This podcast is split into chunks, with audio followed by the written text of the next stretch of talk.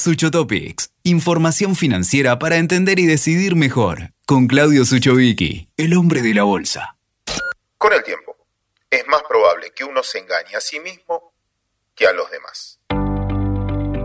Qué bueno saludarlos de nuevo en este espacio e invitarlos a pensar en este podcast, no corte tan rápido, espere un poquito, porque vamos a hablar de la estrecha relación que existe entre la mentira, todas, ¿eh? no solo la de los políticos, y los resultados económicos y sociales, y por qué no los resultados políticos.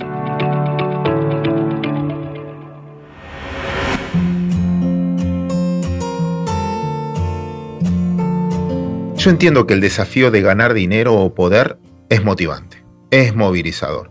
¿Pero sirve a cualquier costo? Vi mucha gente a lo largo de mi vida que con la obsesión de obtener un resultado agotan todas sus reservas. El país también. Sus principios. El país también. El valor de la palabra. En el país también. Hasta con tal de lograr un objetivo son capaces de acordar con personas indeseables. Y el país, con algunos otros países totalitarios. Finalmente, un resultado positivo hoy puede ser una hipoteca para el futuro. ¿Vale la pena ser tan soberbio, tan arrogante, tan creído, solo por haber ganado un partido de fútbol, tenis, lo que fuera, haber hecho un buen negocio o haber ganado una elección? Pregunto, ¿el fin justifica los medios? Dan Ariely, gran economista o sociólogo, mejor dicho, ensayó a mi gusto una ingeniosa respuesta ante la pregunta, ¿para qué mentimos? Él decía, en general, mentimos para obtener un beneficio, poder, estatus, dinero, sexo. Mentir permite conseguir lo que uno quiere mediante la manipulación y la credulidad de otros. Sucede también cuando uno viraliza vía redes sociales alguna información falsa para dañar la credibilidad de alguien. Pensemos en algunos ejemplos que vivimos cotidianamente. La gente miente para conseguir trabajo, para faltar al trabajo, para faltar a una cita, para pagar menos impuestos. Los políticos, obvio que mienten para mantenerse en el poder. Pero ¿saben cuál es el punto débil? Los mentirosos son ganadores en este juego de la vida, pero de corto plazo. A largo plazo, para mí, terminan mal, condenado por sus propios afectos. Déjenme hacerlo participar, que era el intento de hoy, debatir con ustedes, haciéndole algunas preguntas personales. 1. ¿Quién ve una estafa y no la denuncia o no hace nada, ¿es también un estafador? Piense un segundo en la respuesta. Piense si el afectado es usted o su hijo. Por ejemplo, ¿cómo ve usted el trabajo infantil, el trabajo en negro sin beneficios sociales, aquellos que trabajan en entornos peligrosos o en lugares o barrios peligrosos, los que hacen experimento con animales y la contaminación producida por las fábricas que no cuidan el medio ambiente? Seguro, seguro que la mayoría de lo que yo le dije va contra sus principios. Pero también estoy seguro que lo que ha consumido hoy, sin duda, atenta también contra esos principios. Y esa fue decisión suya. ¿Usted cree que la remera que usted tiene ahora no fue fabricada en algún país lejano donde maltrataban a sus empleados o trabajaban 16 horas por día, que su pantalón fue cosido en un taller clandestino del conurbano, sin ventanas, y su comida, sin duda quizás atentó la vida de algún animal.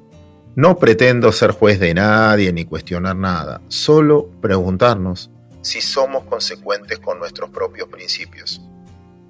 Agrego, que es mucho más fácil cuando uno toma decisiones parecidas a la mayoría. ¿Saben por qué? Diluye la culpa. Segundo ejemplo. Segunda pregunta. Quien se compra un buzón o un cuento del tío, frases de mi época, ¿no quería sacar ventajas antes? Voy a utilizar un lindo cuento del doctor Jorge Bucay.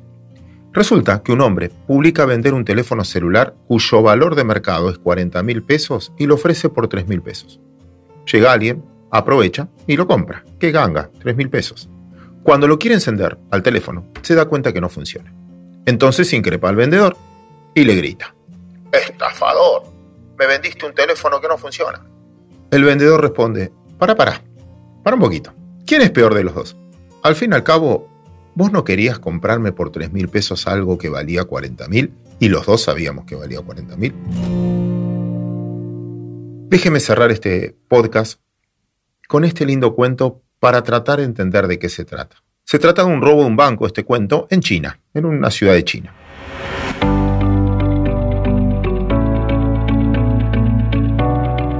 El ladrón entró gritando, que nadie se mueva, el dinero le pertenece al Estado y su vida le pertenece a ustedes.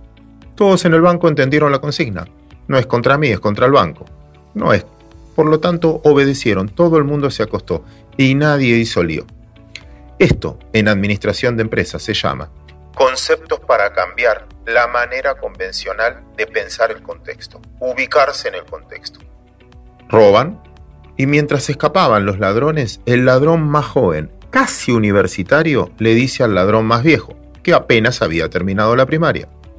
Oye viejo, ¿contamos cuánto robamos? El ladrón viejo evidentemente enojado le replicó, no seas estúpido. Es mucho dinero para contarlo. Perderemos mucho tiempo.